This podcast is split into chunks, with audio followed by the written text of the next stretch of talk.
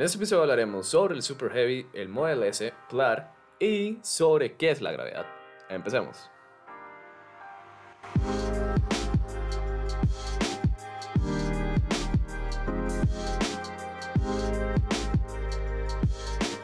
¿Cómo están? Espero que bien. Soy George y les traeré las noticias, además del tema en concreto, ¿verdad? Así que primero empecemos con SpaceX. En este caso sería el Super Heavy.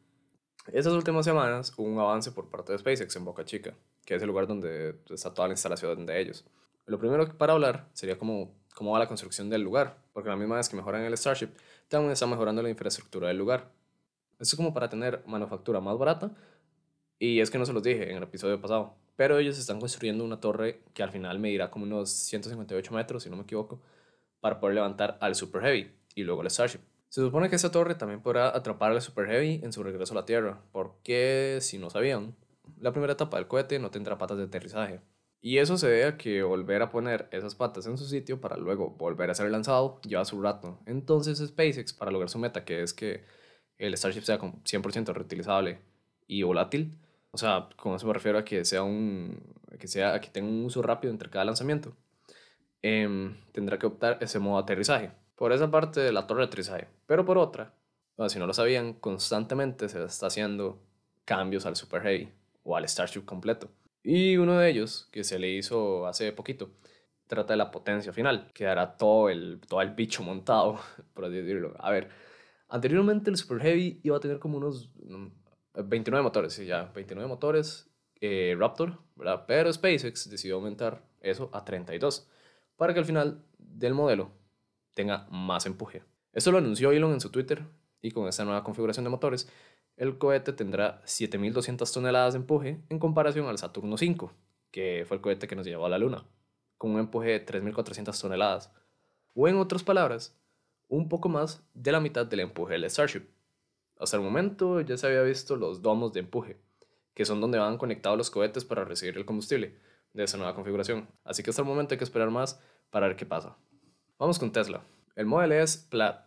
Eh, hace unos pocos días Tesla sacó a la venta un nuevo Model S Plaid, que prácticamente es como el hermano menor del Tesla Roadster. Las nuevas funciones que trae el auto es que va de 0 a 60 millas por hora en 1.9 segundos. A ver, esto es Mentira. ya hicieron pruebas y en verdad el auto va de 0 a 60 en. ¿Cuánto era? En 2,3. Ahí el Fórmula 1, por así decirlo, lo que tiene más velocidad, va de 0 a 60 en 2,1. Entonces es mentira que. Mm, o sea, sí pasa los 2 segundos. O sea, no baja de eso. A ver, entonces. Eh, bueno, con eso que prácticamente fue, fue un fiasco prácticamente. O sea, sí es muy rápido, es muy, muy, muy rápido, pero no, eh, no cumplió lo que dijo. Em, tiene una mejor aerodinámica y su velocidad de unas 200 millas por hora. Y creo que ya es... Ah, no, no, no, sabes, sí, sí. Hay algo más a nivel de exterior.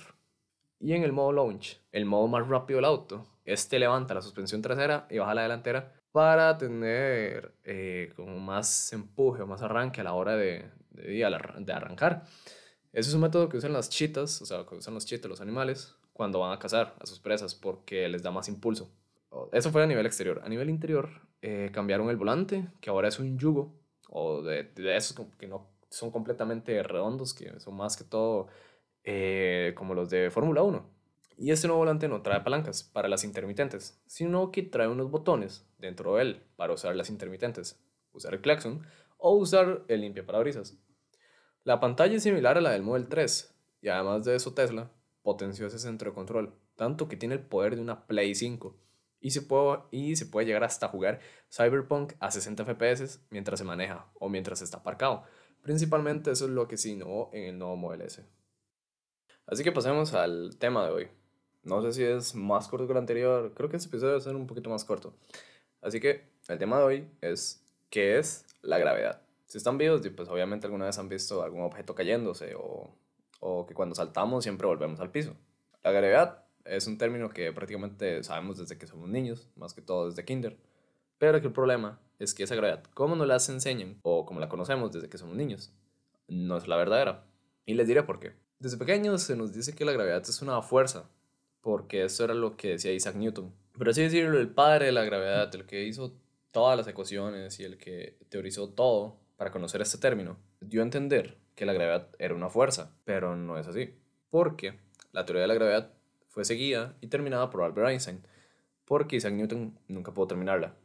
Y el sucesor de esa teoría fue Einstein. Y eso pasó porque al principio la misma teoría de Isaac Newton no podía demostrar algunas cosas que pasaban en el universo, que al final Einstein sí terminó demostrándolo. Eh, vamos a poner de ejemplo a Mercurio. ¿Y por qué Mercurio? Primero, ya sabemos que hay ocho planetas en el sistema solar y que respetan su órbita cada vez que pasan en el mismo lugar al completarla.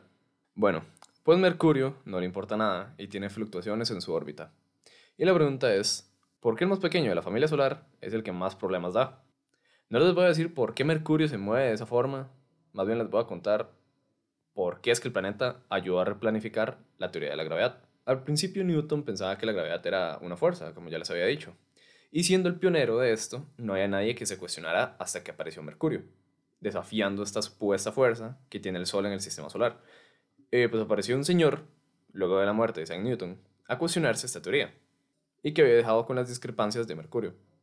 Y después de averiguar bien por qué es que pasa eso, llegó a la conclusión de que el universo en el que vivimos es más como una gelatina, que se deforma con cualquier presencia de masa habiente en esta. Y ustedes se preguntarán cuál es el nombre de esa gelatina. Bueno, espacio-tiempo. La definición del espacio-tiempo se podría decir que nació con la discrepancia de Mercurio. Su creador fue Einstein, y junto a esa definición viene una asombrosa teoría que salió hace más de 100 años, llamada la teoría de la relatividad general.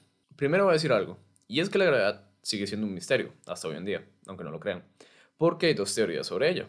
Una que tiene muchísimo más estudios hechos, que es la, la de la relatividad general, y otra que se podría decir que es nueva, porque se necesita más completar otra teoría que se llama la teoría del campo unificado. Y ese es un tema que obviamente estaré trayendo en un futuro, y por resumidamente hay cuatro campos en el universo. Y uno es el campo de la gravedad. Entonces de eso va de la segunda teoría gravitatoria que les contaba. Rápidamente digo que hasta el momento en nuestro universo tiene tres dimensiones, anchura, profundidad y altura. El plano del espacio-tiempo se representa como una tela en la cual tiene esas dos dimensiones, y el cual pone un objeto pesado que siempre es circular, ya que la gravedad la mayoría del tiempo tiende a deformar el espacio-tiempo eh, hacia todos los lados por igual. Obvio, si hacemos una simulación en computadora sí se puede demostrar, que por cierto ya las han hecho. Eh, pero si doblamos un plano bidimensional, obtendremos uno tridimensional, porque ya tendríamos el factor de altura. Siguiendo con esto, luego de poner una esfera que representa el Sol, se ve una gran deformación en la tela. Después ponen otros dos objetos orbitando, por así decirlo, y ellos mismos también crean una pequeña deformación en la tela, solo que no se ve tan descomunal como la del Sol. Se ve afectada su órbita y ahí es donde se estudió a Mercurio. Al estar más cerca del Sol, pues su órbita se veía afectada. Hasta el momento se está trabajando con esa teoría, y es como conocemos el universo. Pero ¿qué si les digo que la gravedad también podría tener una partícula? El hipotético gravitón es una partícula que se teoriza para ver de la teoría del campo unificado, que ya los había mencionado antes. A ver, el universo está compuesto de cuatro campos, hasta el momento. Todo esto es parte de la física cuántica, pero se especula que el campo gravitacional cuántico tiene su propia partícula como los otros tres. Rápidamente hablaré de los campos ya que quiero extender más el tema en un episodio. Los campos son, primero, el campo interacción fuerte, el campo electrodébil, el campo nuclear débil y el hipotético campo gravitacional.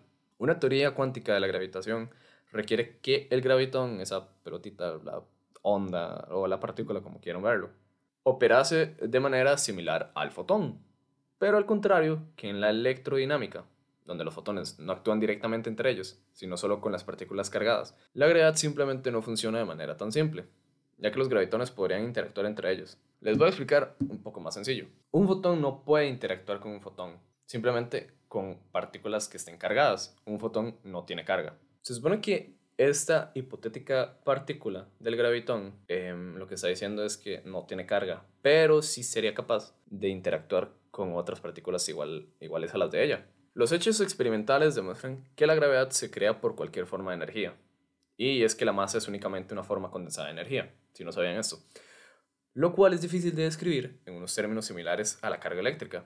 Hasta la fecha, todos los intentos de crear una teoría cuántica simple de la gravedad han fracasado estas partículas portan muy poca energía o carga prácticamente que cero, nula, por lo que la detección sería muy difícil por los débiles efectos que ocasionan. La única forma de detectarlos sería buscar los casos en el que la energía o el movimiento de un cuerpo cambia en una forma que es distinta a la prevista por la teoría general de la relatividad.